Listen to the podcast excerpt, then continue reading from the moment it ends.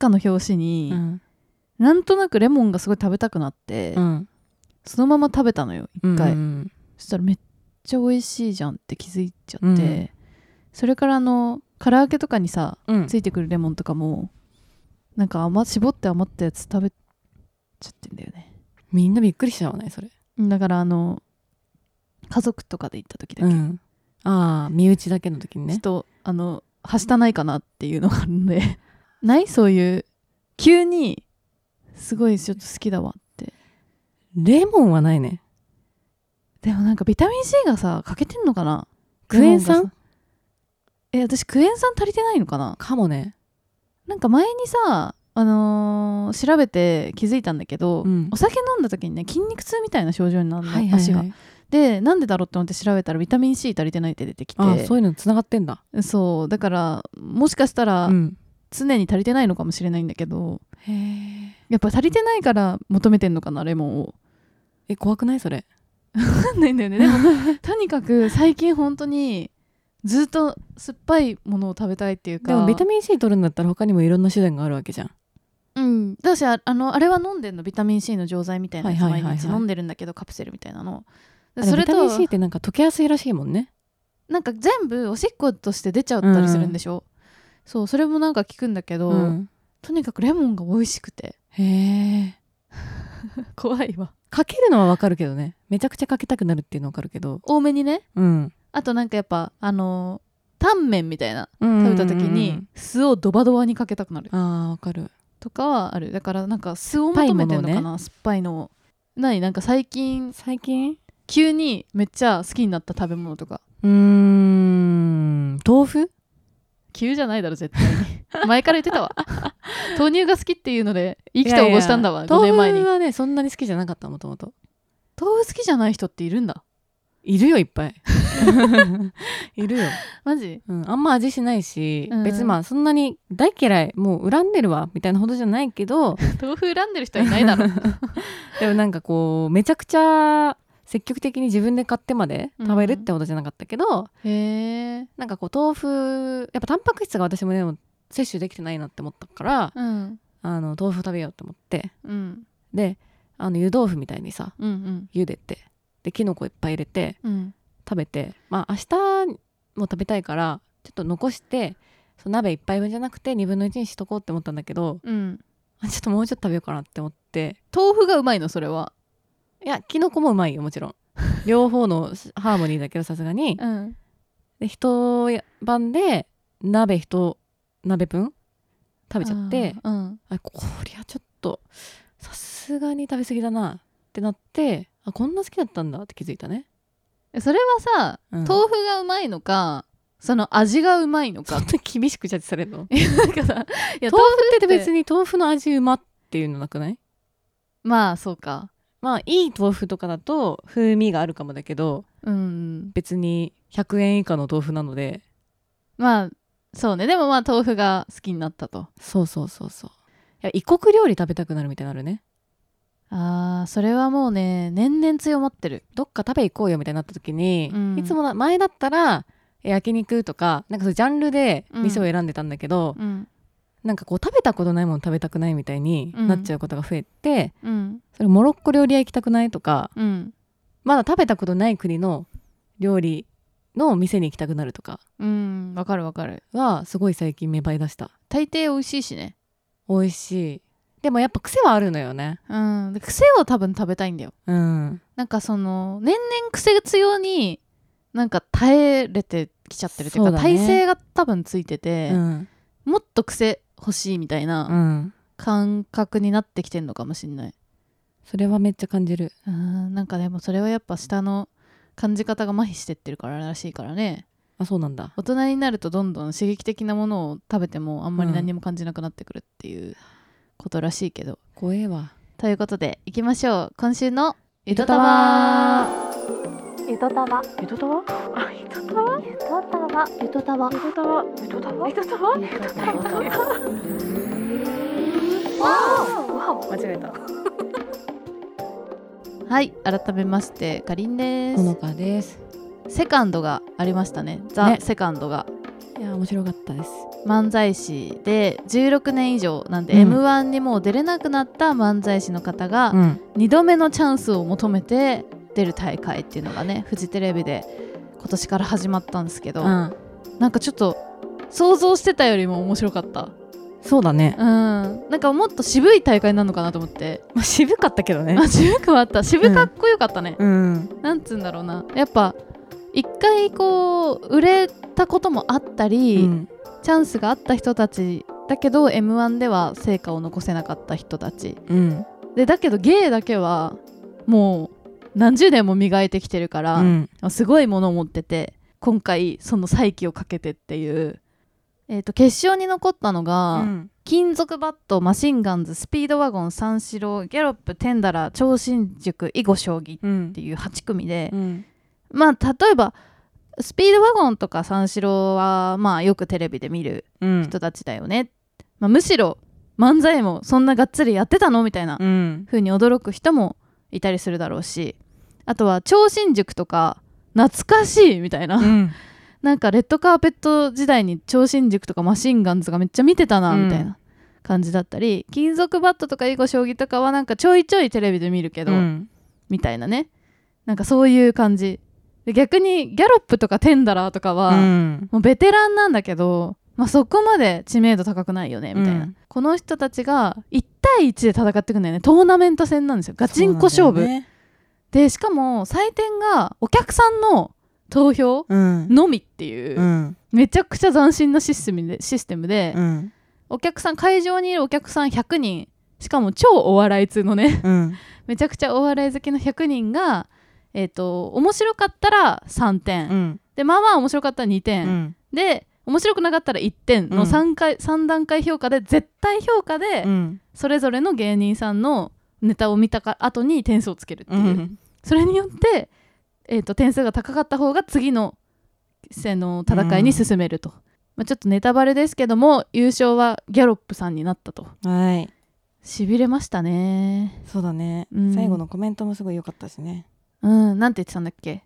えなんかあの劇場に最近立つ機会も減っちゃったけどこれでまた立てると思うと嬉しいですみたいあなね。あそうそう。なんか減ってたんだよね、あのー誰かの感想でも書いてあったけどやっぱり m 1は売れるための大会だけど、まあ、セカンドの人たちはもう、まあ、これによってもう一回漫才を続けることができるっていう、うん。なんか出れただけで嬉しそうだったよねみんな、うん。そういう意味では。ファイナリストに残っただけで。うん。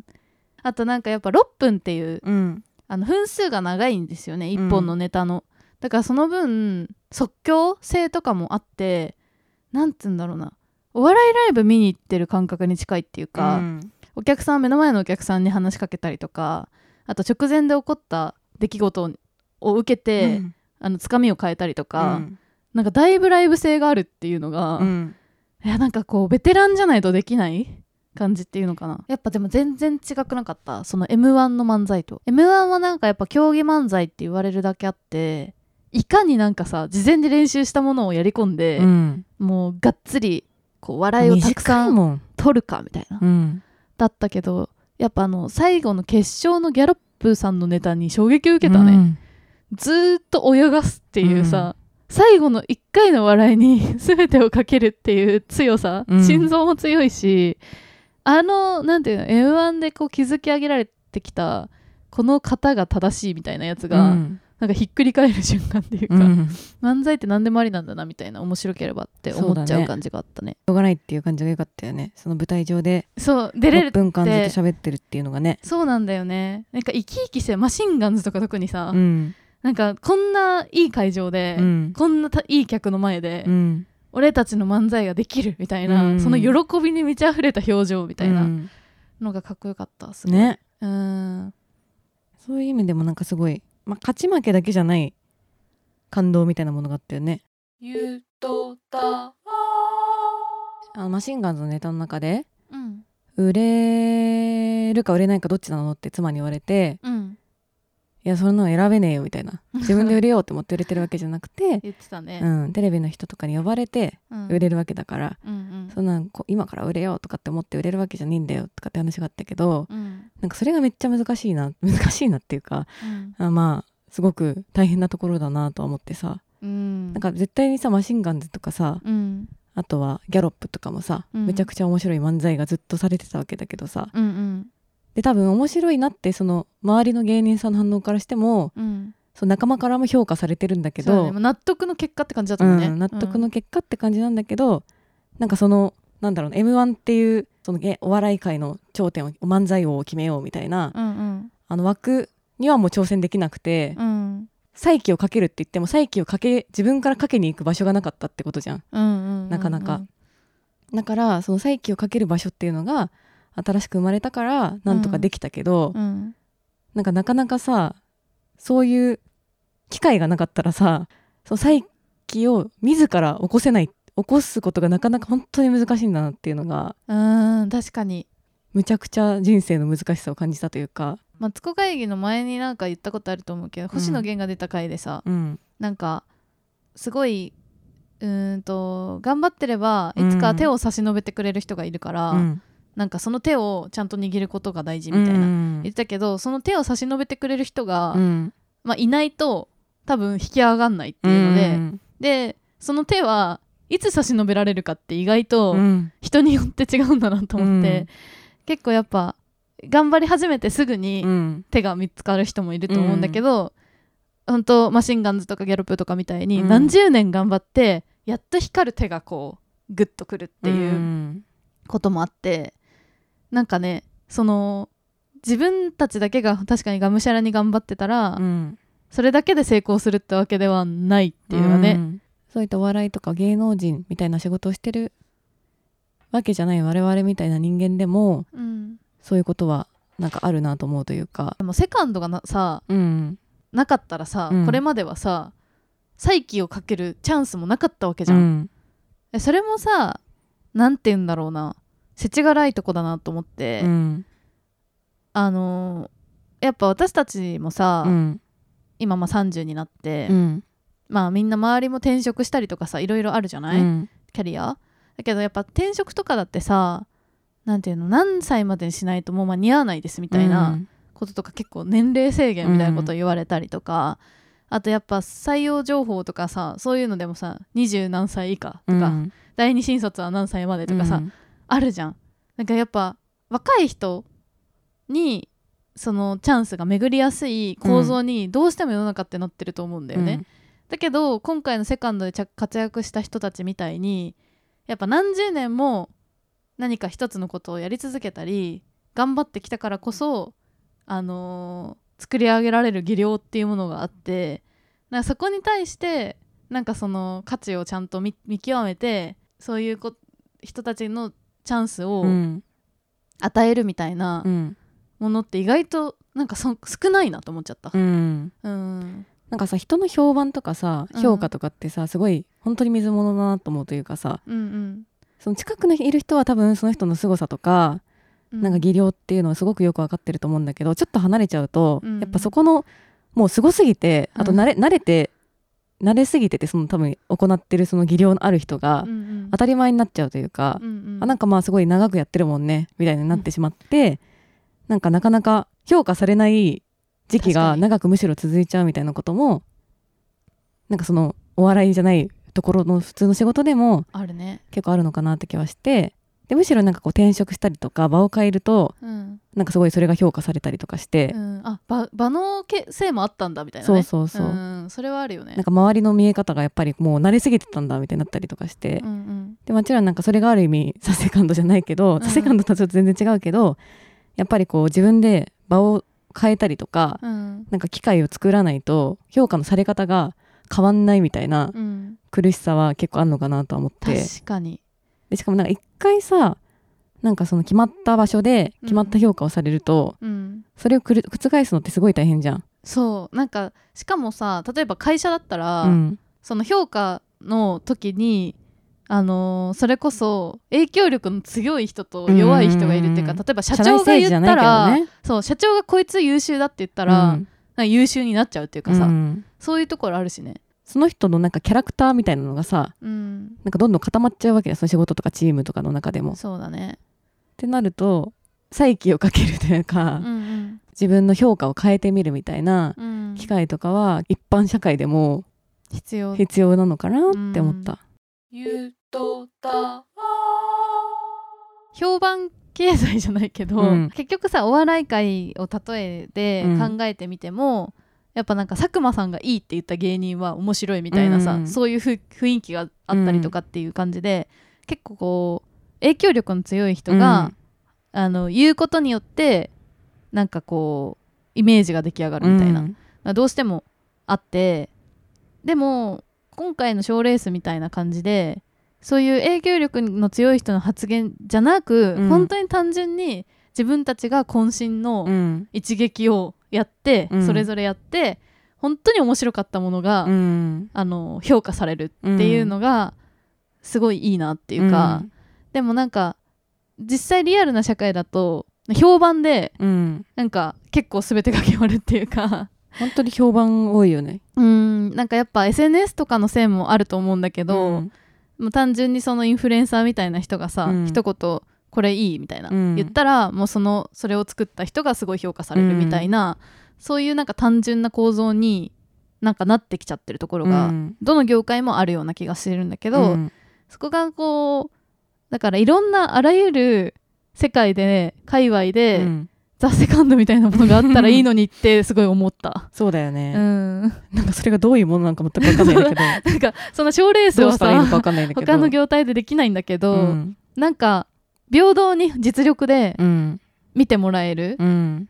世界みたいなのそうがなんだよね。すっごいいいなって思ったね。なんか意外にその起伏っていうのもさうん、まあなかなかなかったりするじゃん。うん、普通にこう仕事してると。まあ淡々とねまあそうあの区切りっていうのはあるけどある一定うんうんやっぱり同じことができてもさっきの長く続けてると当たり前になっちゃうじゃないけど、うんうん。評価されにくくなっていくわけだし。うんじゃあ評価されるために仕事やってるのかっていうとそうではないけど、うん。周りからの評価っていうのが一定数変わらないとうん。それこそ機会とかも減っていってしまうわけじゃん。うん。まあ、もらえ舞台る機会とのいうか量が減るのと舞台同じだよね。量が減るみたいな形で。うん。でもなんかそのじゃあ評価を高めるための努力が必要なしなきゃいけないのかっていうとなんかちょっとずれてる気もするし、うん。実力ってさ、うん。測りづらいよね。なんかすごい。新卒1年目とかで、うん。例えばまあめちゃくちゃ営業で仕事取ってきましたみたいな、だと「え実力あるね君」って、うん。分かりやすくなると思うんだけどなんかほんとほのちゃんが言ってる通りでそれがじゃあ5年10年、うん同じ数の数字をうん。その人が取ってきたとしたら、まあ、周りも慣れてくるし、うん。当たり前にその人がそれをできるっていうことになって、でその人自身もそんなに周りから評価されなくなるし、うん。で実力はあるのに、うん。それを再評価されしてもらうタイミングがないっていうね、ん。でなんか当たり前になってっちゃうっていうのは本当にあるよね。そうなんだよね、うん、でもさ自分でさそれをさしかも特にそれを同じ仕事やってる場合じゃないケースって いまいちわかんないと思うのよ。そうね。れがなんかすごいことなのかどうなのかっていうのが、んうんうん。でも自分でさいやこれはこんなに難しくてこんなにすごくあの大変なことでとかって説明しなきゃいけないうんうん。ケースもあるけどうん。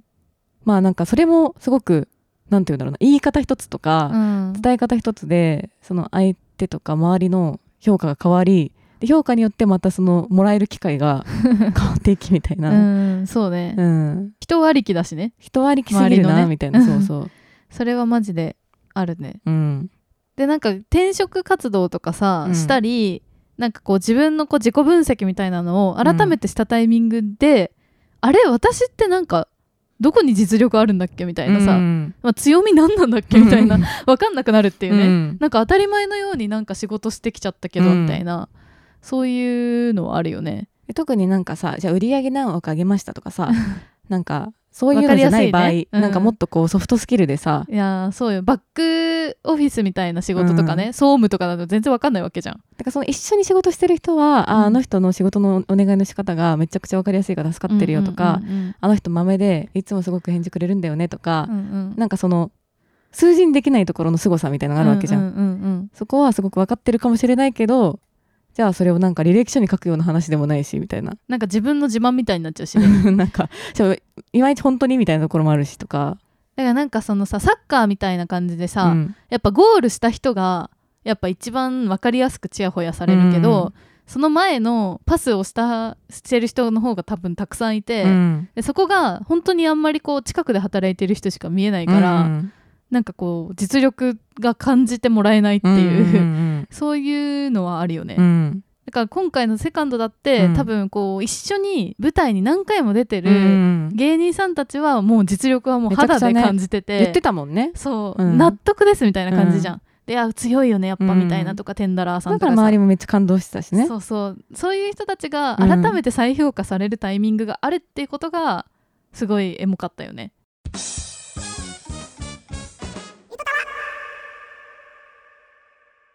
なんかなかなか評価されないなみたいな人はうん。それこそザ・セカンドがないのかもしれないし今の現状に。ないよね。てか基本ないもん。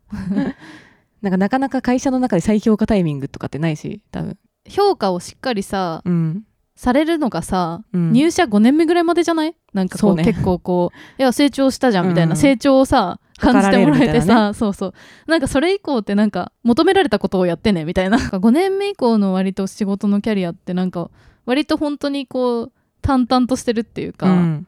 本当求められたことをやってるかやってないか以上みたいなさ、なんかマジでこう自分で律するしかないっていうかうん。自分でもっとこれやれるようになりたいなとかさ、うん、もっとこれをやっていこうかなとかって気持ちがないとさ折れるよね。そうなんだよ。そうでも本当ね多くの人は相方がいるわけでもないですから、うんまあ、一人でそれをやっていかないといけないっていうことだからね、うん、なかなかね思うように評価されないなみたいな時はちょっとこうじ自らザセカンドじゃないけど。できたらいいけどね。ね主催して。かどうにかね。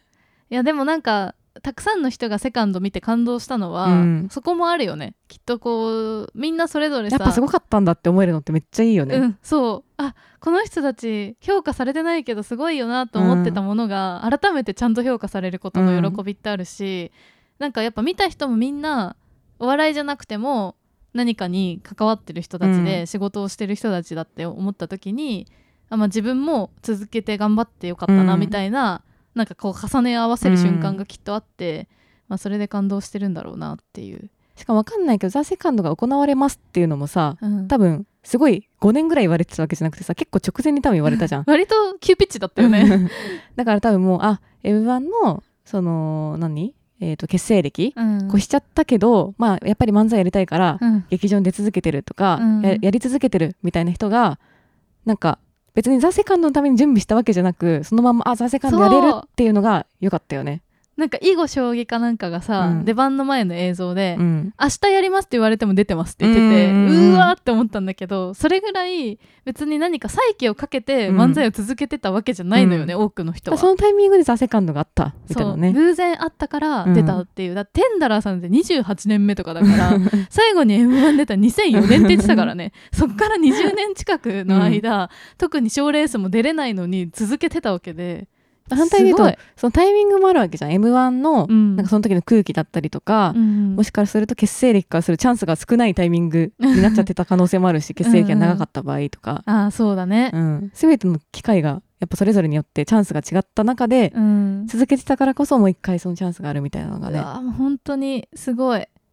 やっぱ続けるってすごいね。いやーすごい。いつその かっこいいよ。チャンスがあるかわかんないもんね。すごい最近思うんだけどさ、うんもう遅咲きの時代になってきたなと思っててさ、うん。なんかなんつうのかな。まあもちろん早咲きの人もたくさんいるよ、うん。もうより早咲きは早咲きにどんどんなってきてると思うんだけど。そうだね。うん、でもなんかなんていうのそういうセカンドとかもそうだけど、うん。やっぱその頑張ってる人うん。頑張ってきた人、うん。ずっと頑張ってきた人っていうのがさっき言ったみたいな手を差し伸べたいと思う人うがん。前より増えたなっていう気がする、うん。そこはもうお互い様だよね。でもなんかもうさ。なんかもう共感しちゃうんだよね多分、うんそれでみんなそうなっちゃってるのかもしれないんだけど。遅咲きであってほしいもん。そうだよね。遅遅咲きに咲けるんだったら咲いてほしいもんね。てか遅咲きであるべきだよね。だってさ、人生長くなってんだから、うん。そう考えたら全さ、然ね。だって50でまだ中盤ですよ、うん。人生って思ったらさ、うん。そっから咲いたっていいじゃないのって思うよね。だって30でさ、うん。なんかもうそれこそ転職遅いみたいなね、うん期限30ですよとかって言われたってさはい？みたいな。それからこの70間年働き始めたばっかですけどみたいな。本当だよね。ようやくさ、自分がさ、うん。どんな仕事できるかなんとなく分かってきたタイミングでさ、もう転職遅いって言われて何なのって感じだもんね。でなんか40歳で中間管理職ですよみたいな。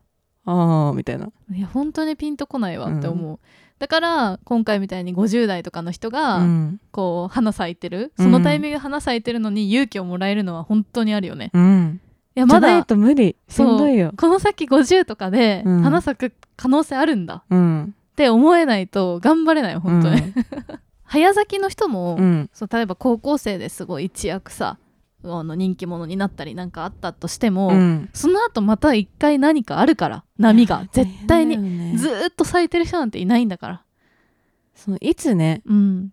なんかそのチャンスが来るかわかんないからねそう。で何のチャンスかはよくわかんないけど。でもその時のために、うん。本当にこう粛々と頑張り続ける。うん。なんかやり咲か続ける、ないかもしんないけどぐらいがちょうどいいんだろうねでも。なんか咲くことを楽しみにうん。やるってよりは、もうただそれをやることが楽しいみたいな方が一番最高だよね、うん。それがやっぱさっき言ったなりわいなんだと思うんだけどさ、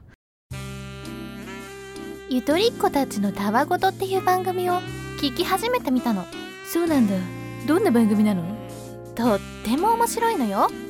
へえ羨ましいな。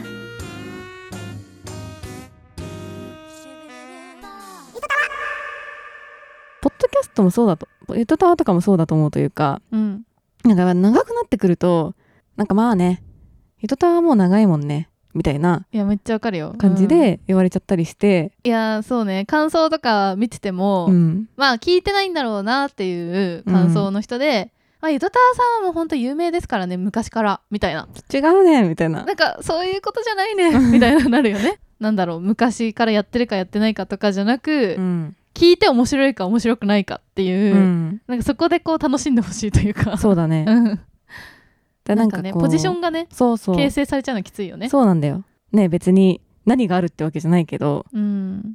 やり続けたいからやったりとか。うん。あでもそうかも。なんかその姿勢に共感したのかも。なんかさ、m 1も私大好きなんだけど、うん。やっぱさみんなさもうこれで売れるぞみたいな感じじゃん。ある場に対してね。そうそう。でもなんか意外となんか私とかほのちゃんがゆとたをやってるスタンスってそれは違うじゃん、うん。あんまり別に人気者になりたいみたいな感覚でやってないし、ね。なんかやっぱこうやって喋ってることがうん。ただ楽しいから続けてて、その中で何かあったらいいなうんぐらいの感じがあるじゃん。でなんか多分セカンドに今回出た人も、うん。みんなそうだったというかまあ急に降って湧いた話だしね。そうそうそう。だけど、うん。やっぱり二十何年とかうん。続けてきてて、うん。当たり前のようにそれは続けてきてて、うんでまあ多分漫才をすること楽しいからうん。やってきていて、であなんかこんなのあるらしいよ、出るか。うんで出てみたら、まあ、これまで何年もやってきてよかったなっていう感じで芸達者にできるってそうだいうだから続けてるから、うん。で続けることが楽しいからこう花咲いたってういうん。パターンだから、なんかスタンスとしてはやっぱ自分たちに近いのはもしかしたらセカンドの感じなのかもって思った、そうだね。うん、あんな何十年も続けてはないけど、うんでもなんかそれを感じたな。マツコの知らない世界とか出る人とかもさ 多分マツコの知らない世界に出るためにそれについて別にマニアックになってるわけじゃなくてずーっとマニアック好きなものを突き詰めてたらあのマツコの知らない世界からきっと連絡が来て マツコの知らない世界に出て、まあ、有名になったりとかねわかんないけど、されてるんだと思うんだけどなんかその方がその方が楽しいしかっこいいよね、うん。なんかね。なんだろうねだからなんか別にマツコの知らない世界があゴールって言いたいわけゴールっていうかなんだ。ろう。それは違う。わ言いたいわけじゃないんだけど。世界がゴールだったらもう世の中が破綻するわ。ほとんどの人がゴールにたどり着けないってことになっちゃうんだけど。なんかそういうわけじゃないけど。だからそういうマツコの知らない世界みたいなさ、うんうん。それぞれの続けてることによるうんうん。いろんなその楽しいチャンスがさ、うんうん。ありうると思いたいじゃん。そうだね。だからもちろんだってゆとたわだってもう続けてれば楽しいから、うん。もうただ続けてるだけでいいポッドキャストだけやってればいいとも思ってないわけよ、うん。やっぱりなんか機会があるんだったら、うん。何かに挑戦したりはしたいし、何か作り出したいっていう思いはあるから、そういう意味では本当にああいうセカンドみたいな場うん、を誰かが作ってくれるっていうのは最高だよね。そうだね、うん、続けつつ再起とはちょっとまた違うんだけどなんて言うんだろうね、そうチャンス、うん、チャンスを作り続けないともうきついよね。そう。でもなんかさ一生懸命うん。頑張ってたら仕事なりなんうん。趣味でもなんでも、なんかしらさ絶対チャンスはさあの大きいの小さいのあると思うんだけど、うん。何かしら巡ってくると思うんだよね。どっかのタイミングで。まあなんかそれこそ別にそういう何かに出ますみたいな話じゃなくても例えばなんかこう趣味友達が急にできてめっちゃ楽しいとかそうそうそうそう。そういう人生の楽しみが芽生えるとかかもしれないし。そうそう。あとなんか例えばさ友達が起業してさ「えもうエンジニアやってんの？じゃあちょっとなんか一緒にちょっと手伝ってくんね？みたいなぐらいかもしんないけどそういうのだってもしかしたら何か広がるチャンスだったりするかもしれないし、なんか頑張ってればなんかあるっていうのは転がり逆算思考すぎなくてもだからうん。いいなって思うのはそこだよね。だから何かそのザ・セカンドがこう急に芽生えたか生まれたかのように 何か偶然はあるのよ。偶然の何かのチャンスがポコって生まれるかもしれないからね。そう。なぜならまあ周りの人間もみんな人間はなんかその何かをしたいから、うん。そういうチャンスみたいなものをチャンスを作る側の人間もいるからね側がいるのよっていう。それは多分どの人の周りにもいるはずなんどっとかに、うん。からまあ待ってれば何か転がってくることはあるけど続けてね。続けて楽しく続けてればっていう感じなのかなとその時になんか自信を持ってそのチャンスに転がれるようにそ準備したいみたいな感じあるよね。それは自分が今何なのかちょっと分かってないんだけどこの話 をしながら。準備。備をしながら自信を持って転がれるかっていうとちょっと分かんないんですけど、だからまあそうね。ゆとたわに置き換えるんだとしたうら、ん、やっぱり週2回とかのこの配信をうん。とにかく楽しく、みんなも楽しんで聞いてもらえるよううにん。続けていくっていうことがまず一番大事なことだって、そしたらもしかしたらザ・セカンドみたいなことがあるかもしれないっていうね。急の？急の？ザ・セカンドがポッドキャスこトなんとかみたいな？うなんとかチャンスポッドキャストチャンススみたいなのがあるかもしれない。か らそれを楽しみにこう生きると。かったらもう自分でザ・セカンドをするっていう。そううん。そういう人生でありたいね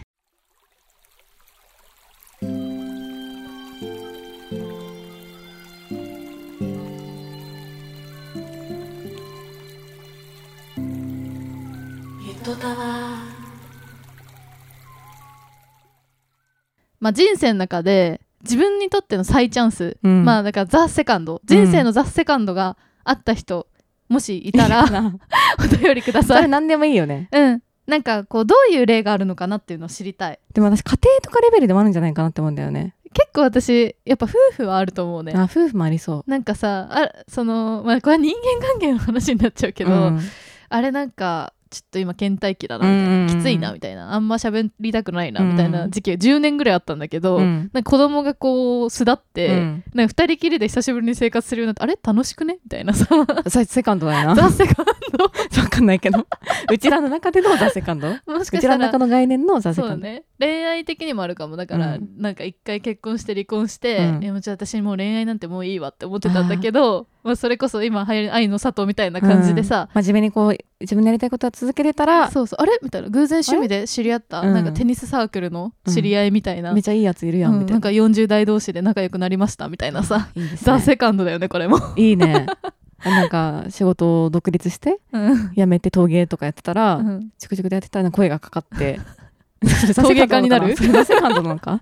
ちょっとわかんないけど。まあねなんか絶対あるよね、なんかそういうの。でもそれがさ聞くことによってさ、うん。そういうザ・セカンド人のすごい希望を感じるわ、で入社してすぐとかはさやっぱ M1 じゃん。M1 じゃないかもしれないけど。えでもめっちゃ M1 だった。なんかその入社してすぐに大学の友達とかとさ、入社1年目とかでうん。飲むとさ、みんななんか会社で頑張った話しない？いや私も最近なんかこういうの頑張って海てみたいな。張行ってさみたいな。あれ M1 だよね。あれ M1 の状うち況なのよ。ら会の M1 そう M1 の状況が入社3年目ぐらいまで続くんだけど、そこで一回あれ？ってなんかちょっとまあいろいろな人生にみんなこう 分岐いろいろしていっ感じ始めて。てそれぞれの幸せがあるなみたいに気づいていってそっからだからザ・セカンドがどの形のザ・セカンドを取るのかっていう 楽しみだねこれ。状況になってるっていうね。うちら多分今スポットにいるよね。スポットって？だからザ M1 とザセカの間にいる。あそういうことね。M1 でももうないし。確かに M1 ではないわ。うん、でもセカンドまでまだたどり着いてはない。たどり着いてないから、うん。今後のセカンドあんのかなみたいなぐらいの感じだけど、まあなかったら自分で頑張るしかないかみたいな そうだね。感じの状況。だからちょっと楽しみにうん。いきたいと。思うあの幅広い定義でのザ・セカンドで。をお便り募集します。ね はい。はい。という感じでした。はいそうそうしましたら、うんえー、ツイッターは「アットマークゆとたわ」でやっておりますので「ハッシュタグゆとたわ」でつぶやいてくださいはい。あとはメールも募集しておりまして、概要欄にあるメールフォーム、もしくは、ゆとたわ .gmail.com、yutotawa アットマーク gmail.com にお願いします。はいということでそれじゃあこんばんはおやすみなおやすみなサイドステップ反復横跳びじゃあね。